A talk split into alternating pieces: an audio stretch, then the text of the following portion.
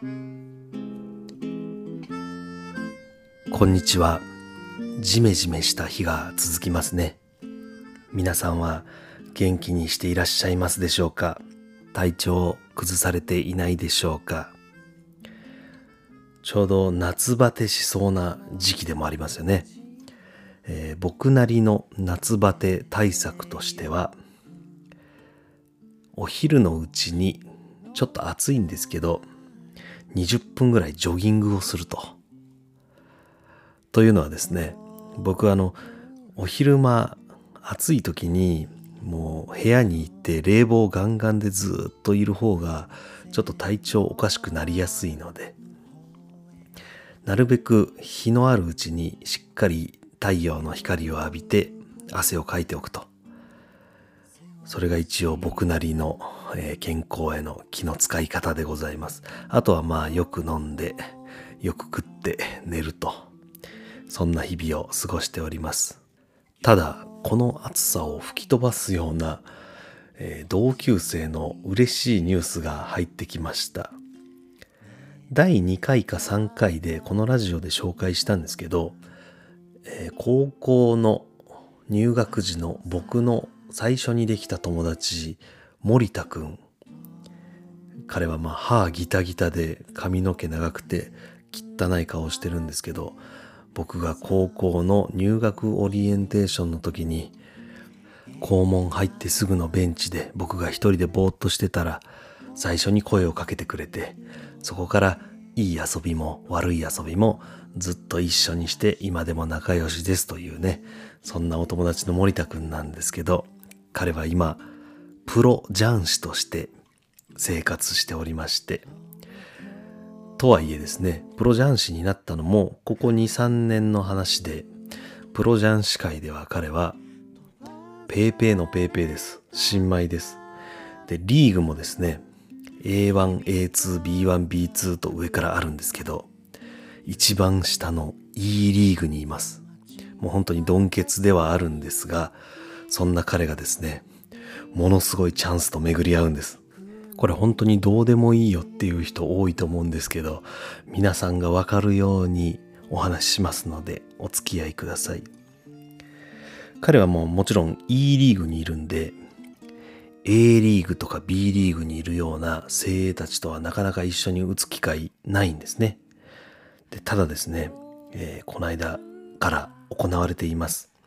JPML WRC リーグというのがありまして、えー、これはですね、A リーガーから E リーガーまで、まあ、ほぼ平等にと言っていいんですかね。えー、みんなが、えー、同じところから優勝を目指すというもので、なんで母数がすごいんですね。多分200人、300人いるうちのトーナメントを上がっていって、最後の一人を決めると、えー、そんな果てしない戦いなんですが、彼はベスト64、ベスト32、ベスト16、ベスト8というところまで来て、そのベスト8の試合が終わったのが先ほど今日です。もうこれすごいことなんですよ。もう本当にね、ジャイアントキリングどころじゃないような奇跡を積み重ねないとここまではなかなか来れないんですけど、えー、もうね、本当に200分の1とかじゃないですかね。ちょっと僕人数まではわかんないですけど、その中のベスト8。だから神奈川の高校野球予選でベスト8に、えー、公立高校が来てしまったぐらいな、そんな感じでしょうか。でですね、えー、ベスト16の段階でもう周りを見渡せば E リーガーほとんどいないんですね、きっと。で同卓したのがですねこれ麻雀好きな方はご存知かもしれないですけど、えー、超有名女流雀士の二階堂姉妹わかりますかね？多分ゲームセンターとかで出てくるぐらいの有名な人なんですけどそれのお姉さん二階堂ルミさんが対戦相手というねもうそこ一緒にやれるぐらいもうそれだけですごいんですよ。これをね、あの皆さんにわかるように例えたいんですけど、うーん、歌手で言うと、何ですかね、こうもう大物女流大人気だから、浜崎あゆみと共演みたいな。うーん、うーんそんなもんですかね。いい例えかわかんないですけど。で、その浜崎あゆみを、なんと、圧勝しまして、ベスト8に勝ち上がったわけですけど、ベスト8で同卓したのが、これも麻雀好きなら知ってる荒正義プロというね、これはどちらかというとあの、高齢のおじい様なんですけど、もうレジェンド中のレジェンド。もう一回生で見てみたいわぐらいな人です。歌手で例えると、うん、矢沢永吉ぐらいですかね。ちょっと大げさ、いや大げさでもないか。うん、狭い麻雀界の中ではきっとそれぐらいのもう有名で人気もあり、ね、という方です。そんな人と同じ卓を囲むっていうのはね、もうね、すごいですよ。すごいことで、先ほど大会終わったんですけど、ものすごい接戦の末、負けてしまいました。惜しかったんですけどね。ということでお疲れ様でしたというところだったんですけど、その戦いがですね、あの放送対局ということで、ネット上だけなんですけど、あの放送が、生放送があったんですね。その生放送にですね、あの、高校の時から見てる汚い顔のあの森田くんが、もう伝説荒正義と一緒に打ってる。で、しかもかなりいい勝負をしてるっていうのがなんか夢の中みたいな話で、まあ、これはね、えー、もっとうまく例えられたらいいんですけど、高校の時一緒にバンドやってたやつが、今、M ステ出てるみたいな。なんかそんな気分でしたね。僕からしたらね。えー、僕と一緒にごちゃごちゃやってた大学生のおはじき麻雀が、あのレジェンドと共演してるっていうのがね、もう僕にとってはすごいことで、まあ当然彼にとってはものすごいことだったと思いますが、とりあえずお疲れ様でしたと。えー、その熱戦つながりで言えば、前回のラジオで語ったボクシングの坂本選手対畠山選手の、え、感動の名勝負っていうのがあったんですけど、その回がですね、なんか異常に再生回数が少なくて、みんなに聞いてもらえてないんですね。でこれなんでだろうってちょっと考えたんですけど回のタイトルにボクシングっていう風にこう僕出したんですねでもその時点であんまり興味そそらなかったのかなとかまあボクシング別に興味ないっていう人も多そうなので、えー、ちょっとそれがねショックでございましたあの勝負こそぜひ皆さんに知っていただきたい話なので、えー、前回の分もしまだ聞いてない方いたら、もう本当に感動しますんで、ぜひ聞いてください。ということで、あ、そうですね。で、前回の放送の時に、僕がリクエストを募集しますんで、悪口でも何でも送ってくださいっていう風に言ったら、本当に送られてきたので、ちょっとそれを後半に紹介したいと思います。先にですね、えー、楽曲の演奏の方をお届けします。今日の楽曲は魅惑のワルツファッシネーションという曲ですね、えー、フェルモ・ダンティ・マルケッティによる1904年に書かれた作曲でモーリス・ド・フェラウディがフランス語の詩を書きシャンソンとして、えー、愛好されポーレット・ダルディが歌い成功を収めた曲だそうですこれはあの、オードリー・ヘップバーンの昼下がりのジョージのテーマソングという風になっておりますので、昼下がりのジョージ、映画のストーリー、簡単にお話しします。これウィキペディアそのまま読むだけなんですけど、コンセルバトワールでチェロを学ぶ純情なパリ娘アリアーヌ。私立探偵の父シャバスのもとへ妻の浮気調査を依頼した X 氏が結果を気にやってきたシャバスの現像した写真を見た X 氏は妻と一緒に写るアメリカの大富豪フラナガン氏を今夜撃つと言い残し立ち去る父の事件を盗み聞きするのを楽しみにしていたアリアーヌは音楽院へ出かけるものの事件が気になるフラナガン氏のいるホテルリッツへ来てみると X 氏がピストルを忍ばせているところにアリアーヌは出くわすアリアーヌの起点で X 夫人は逃れ、危ういところを助かったフラナガン氏は彼女と明日の午後を約束する。浮気男とデートなどすまいと思ったものの、結局ホテルを訪れ、美味しい食事と美しいムードミュージックというお決まりの手にすっかり参ってしまう。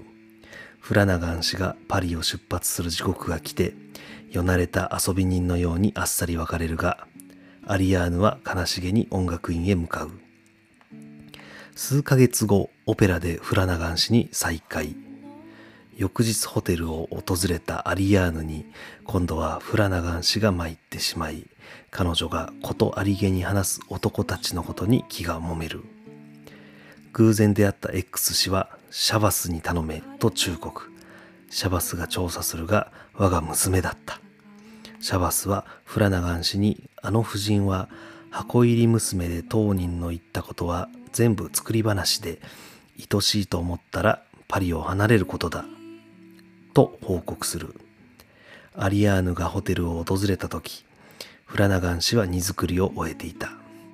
心乱れるもののよなれた風を装いアリアーヌはリヨン駅まで見送る発車の瞬間フラナガン氏はアリアーヌを列車に抱え上げる。プラットフォームには二人を微笑んで見送るシャバスの姿があった。ということです。なんかこう、この時代のアメリカのロマンティックコメディっていうんですかね。このジャンル大体なんかやっぱり浮気が絡んできますよね。こないだのエルビス・プレスリーの時もまあ彼がすごいプレイボーイで、他の女をどうだどうだみたいな、そんな話だったような記憶があるのですが、えー、そんな映画、昼下がりのジョージの、えー、劇中歌ですかね。えー、魅惑のワルツ、ファッシネーションお聴きください。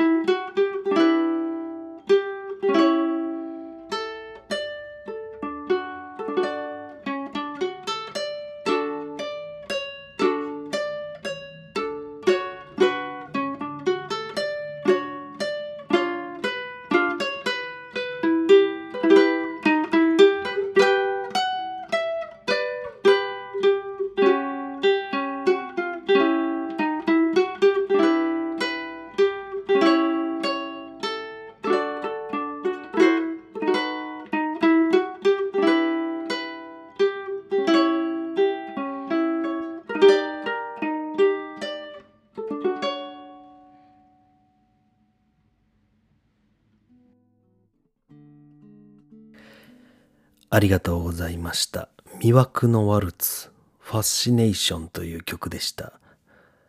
ウクレレバージョン悪くないんですけど、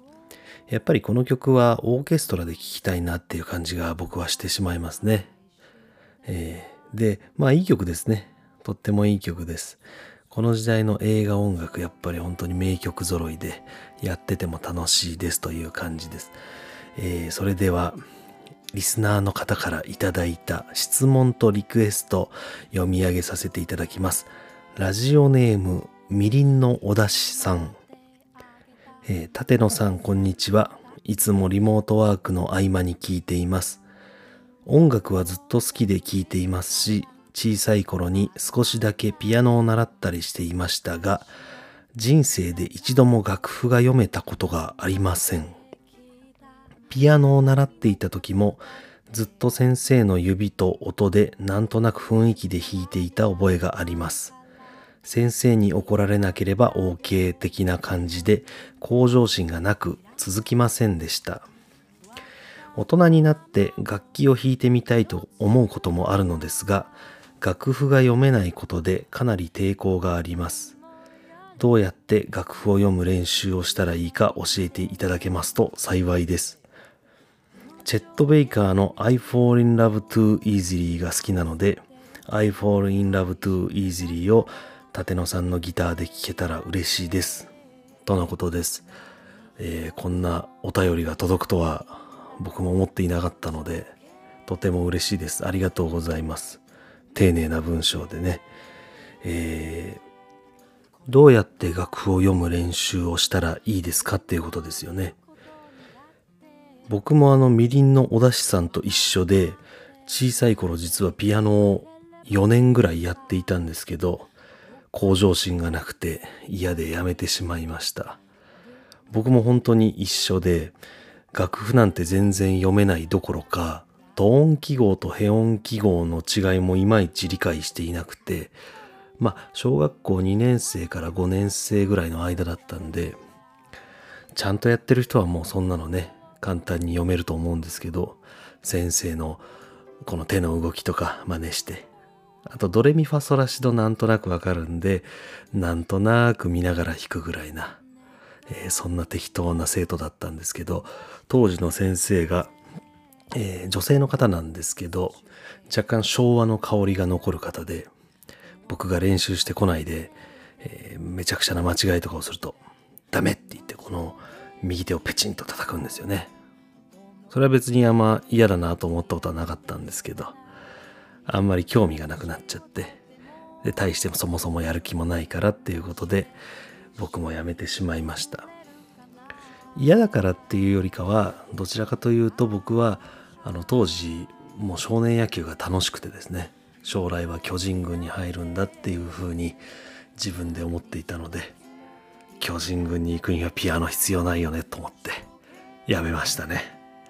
えー、本題は、どうやって楽譜を読む練習をしたらいいかということですよね。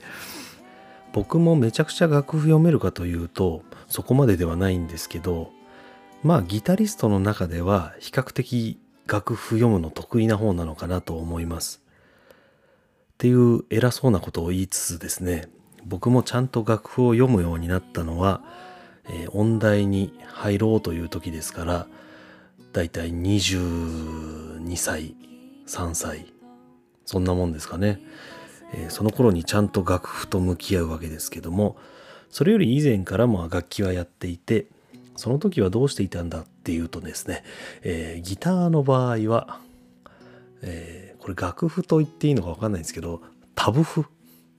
タブ譜って分かりますかね。五線譜ではなくて、えー、ギターの6本の線になぞらえた五線譜ならぬ六線譜みたいなのがあって、えー、そこに押さえる場所が書いてあるんですね。フレット数と弦の場所と。だからそこの、えー、3とか書いてあったら3フレットを押さえるみたいな。まあこれを楽譜と言っていいのかわかんないんですけど、えー、大体そこら辺に転がってるバンドマンはそれを読んで演奏してます。市販のバンドスコアっていうのは大体そのタブ譜っていうので記載されています。ただそれが通用するのが高校の文化祭のバンドぐらいまでなもんで、えー、大学に入りましょう、音大に入りましょうとなった時に周りを見渡すとサックスの人とかピアニストとかいるわけですよね。でその人たちはタブ譜なんていう存在そもそも知らないので当然に五線譜を共有して同じ曲をセッションしましょうとかっていう風になるわけですけども、えー、我々五線譜読めないと一緒にセッションできないんだなと、えー、そこでようやくはっきり気づいて慌てて五線譜を読む勉強しなければいけないとなるわけですけどもで忘れもしない音大1年目最初の授業でですね、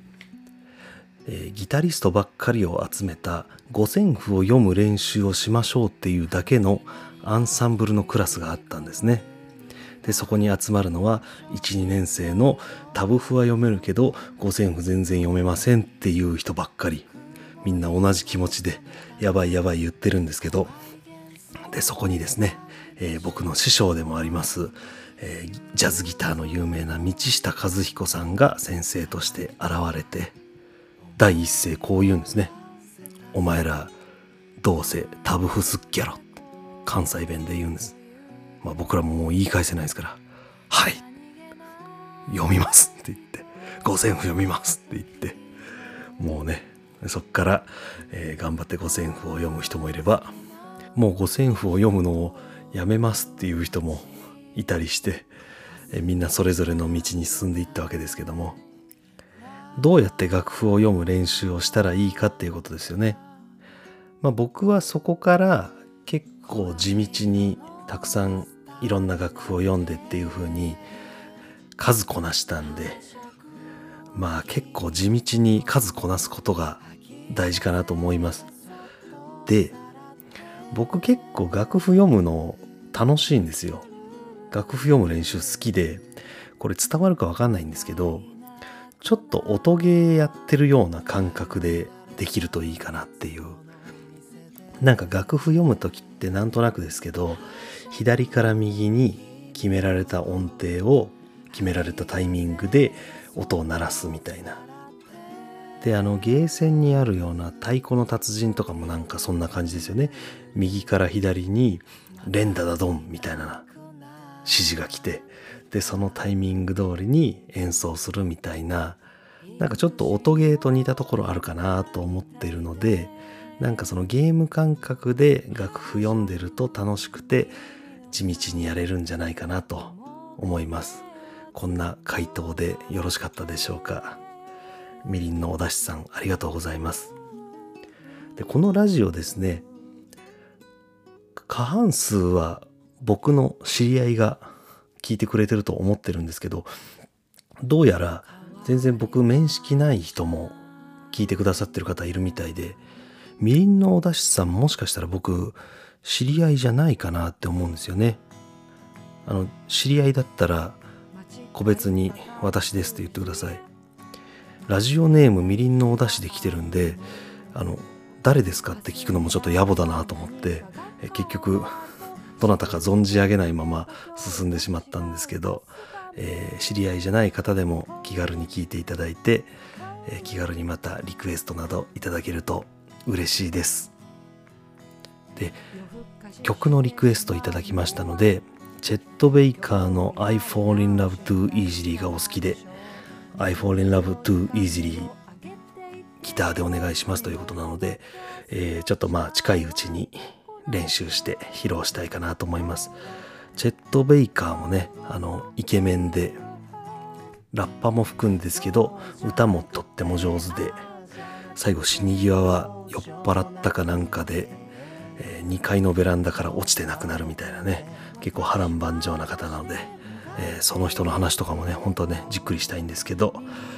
またそれは今度の機会にということで今日はこの辺で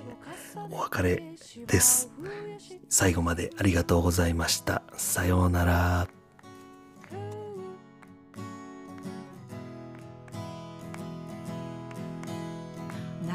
いものになりたい。やりたいことをやりたい。どんなことも甘くはないけど笑えない日ほど笑い飛ばしてやれ。